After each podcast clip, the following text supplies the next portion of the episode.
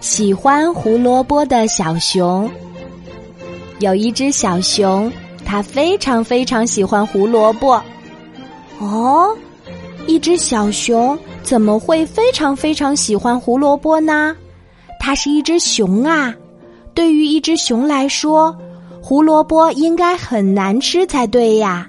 是啊，对于一头小熊来说，这的确有点特别。你究竟是怎样让一头小熊爱上胡萝卜的呢？常常有人这样问小熊的妈妈。小熊的妈妈总是答不上来，他会说：“这个嘛，呃，我也说不清楚。”其实呢，事情是这样的：当小熊还是个小宝宝的时候，妈妈亲手为他缝了一条小毯子。小毯子是漂亮的黄颜色，软软的，暖暖的。小熊非常喜欢他的小毯子，非常非常喜欢。后来，小熊长大了一点儿。有一次，爸爸带他去田野上玩儿，正是春天，田野上开满了五颜六色的小花。有红的、蓝的、紫的，还有黄的。小熊一下子喜欢了一种黄色的花朵，因为它们的颜色和它的小毯子是一样的。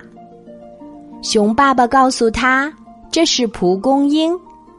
就这样，小熊就喜欢上了蒲公英，非常非常喜欢。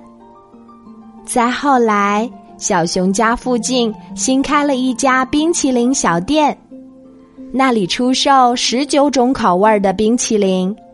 小熊每次都会选香草口味的冰淇淋，猜猜为什么呢？那是因为啊，香草冰淇淋总是装在印着蒲公英图案的纸杯里。就这样，小熊喜欢上了香草口味的冰淇淋。非常非常喜欢。有一天，小熊去公园里玩儿，他坐在一把绿色的长椅上，一边吃香草冰淇淋，一边惬意的四处张望。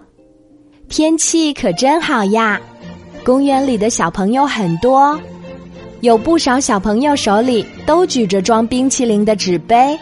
忽然，小熊眼睛一亮，一只小兔。坐在不远处的草坪上，手里拿着一杯装在蒲公英纸杯里的香草冰淇淋。